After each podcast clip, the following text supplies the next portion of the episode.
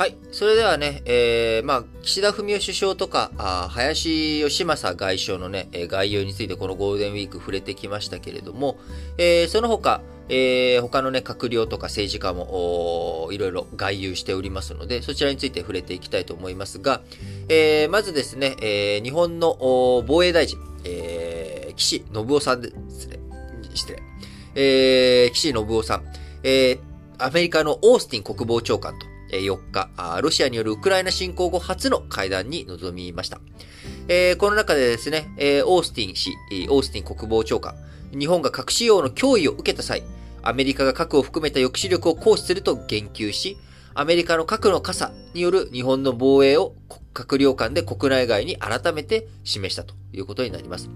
えー、比較三原則を掲げている日本、抑止力、核によるね、抑止力というものは、アメリカの傘、の下に入って、えー、こっち、この傘入りなよっていうことで、相合い傘してるわけですよね。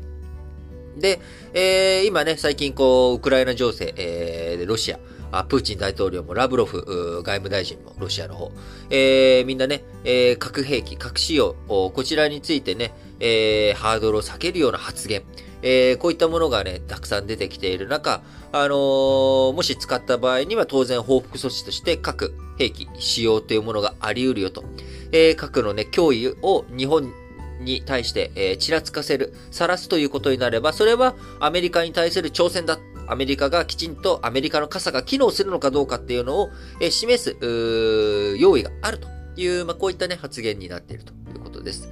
えー、核抑止、えー、こちらをめぐって日本の信頼、えー、をね、高めていくということ。えー、これがね、えー、アメリカあ、しっかりと出していくっていうことが、日本への攻撃を思いとどまらせる、えー、抑止力につながると見られています。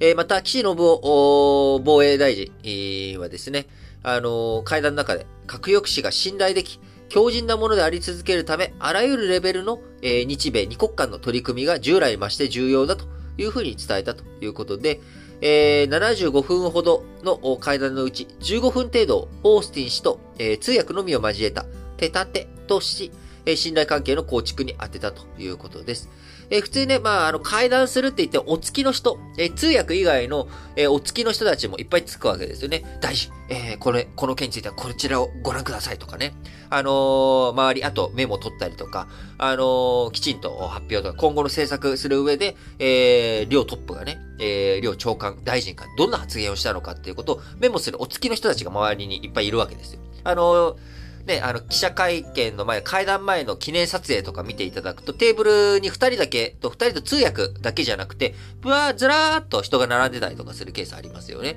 あの、どうしてもね、偉い人が動くってなると、その偉い人が決めたことっていうのは、えー、当然いろんな人たちに影響を与えていく。えー、なので、その、お、お付きの人たちがきちんとメモ取ったり、議事録作ったりとかするために、お付きの人たちがいるわけですが、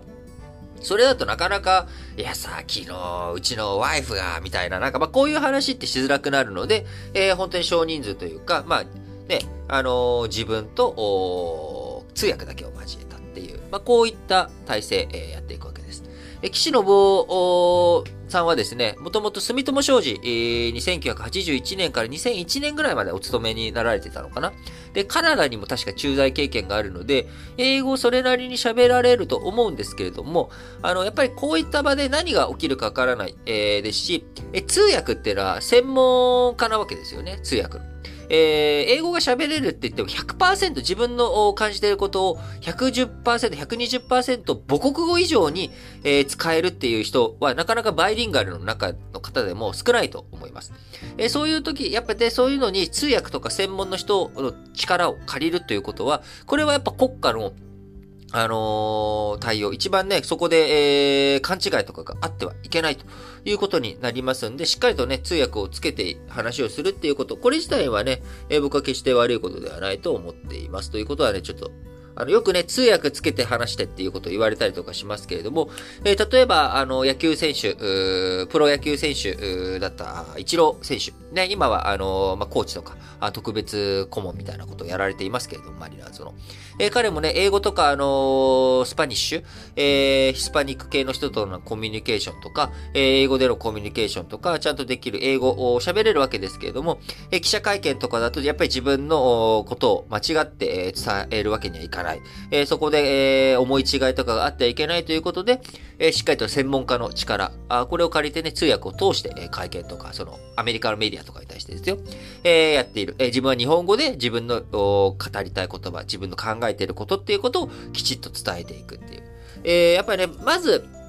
今、まあ、いろんなバイリンガル教育とかあるんですけれども、僕個人としてはですね、やっぱり日本語、自国語、これをね、鍛えていく。母国語を鍛えて、そこで、えー、考えること以上のことっていうものは、英語で話すことがそもそもできないんですよね。自分の発想の中にないので。要は、あの、Google というものがあっても、検索ワードがなかったら検索ができないっていうことと同じように、やっぱり、まあ、あの、日本語教育とかね、あの、母国語、え、こちらについて、まあ、大人になって、え、もう自分は大丈夫だと思われるかもしれないですけれども、やっぱりどんどんこう、いろんな本とかあ、知識を深めていく。それで自分の言葉をね、大事にしていくっていうのもすごく大切だと思うんですよね。で、それをやって、それをと同時並行的に、あの、英語とかね、バイリンガ自分のもう一言語、えー、使えていく、培っていくっていう、まあ、こういった姿勢が大切なんじゃないのかなっていうふうに思いますが、えー、今ね、えー、岸信夫防衛大臣について触れましたけれども、えー、もう一人、萩生田、えー、経済産業大臣。こちらもね、えー、同じくアメリカに行っておりまして、レモンド商務長官、えー、対、えー、米通商対象代表部、代表とそれぞれ会談をし、バイデン、アメリカ政権が創設を目指しているインド太平洋経済枠組み。こちらの早期立ち上げ、いや、TPP と何が違うねんという感じですけれども、あのー、もうね、トランプ大統領の時にね、TPP 離脱ということで、えー、国内の反発が TPP 強いので、その代わりに打ち出したものということですけれども、いやー、もうね、どうなっていくんだろうということですけれども、えー、今回の会談の中でやっぱり一番注目だったのは半導体、えー、こちらのね、供給もどうしていくのかというところですが、えー、日本、レモンド、アメリカ、商務長官、えー、日米を含めた同志国、地域で半導体の供給も、サプライチェーン構築を進めるとの基本原則で合意をしたということで、えー、サプライチェーンをね、しっかりと培っていく、作っていくっていうこと、これが、えー、大切